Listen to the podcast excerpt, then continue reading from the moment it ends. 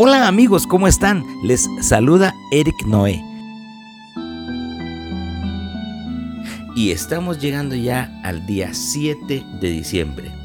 Quiere decir que nos faltan 17 días para que lleguemos a la celebración de Navidad.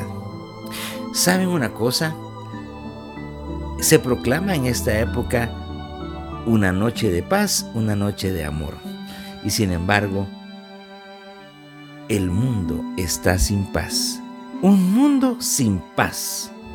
¿Vale la pena vivir así?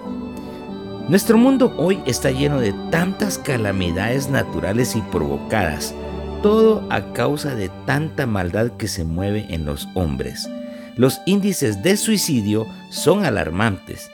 ¿Cuánta gente se quita la vida por no encontrar respuestas o salida a sus problemas y por sentirse incomprendidos, defraudados o abandonados.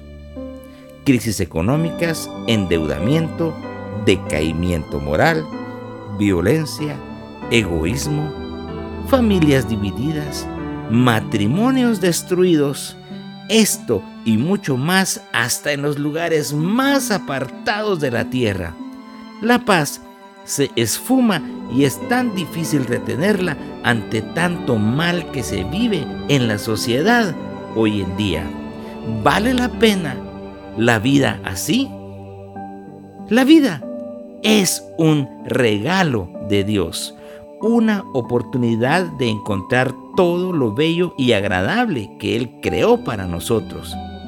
Pero tenemos que entender y reconocer que hay un enemigo que quiere destruir y borrar la imagen de un Dios bueno y amoroso que desea nuestro bien en todo tiempo. La Biblia dice, porque yo sé los pensamientos que tengo acerca de vosotros, dice Jehová, pensamientos de paz y no de mal, para daros el fin que esperáis. Esto está en Jeremías 29, 11. La misión de Jesús al venir al mundo era traer el reino de Dios a la tierra, un reino de paz en medio de toda adversidad. Él es el príncipe de paz. Y desde que nació en Belén, en aquella primera Navidad, fue anunciado esto. Gloria a Dios en las alturas y en la tierra paz buena voluntad para con los hombres. Dios, amigos, es bueno. Él nos amó desde el principio de la creación. Hay esperanza, hay gozo, hay victoria en Jesús. Vale la pena vivir cuando Él es el Rey en nuestro corazón.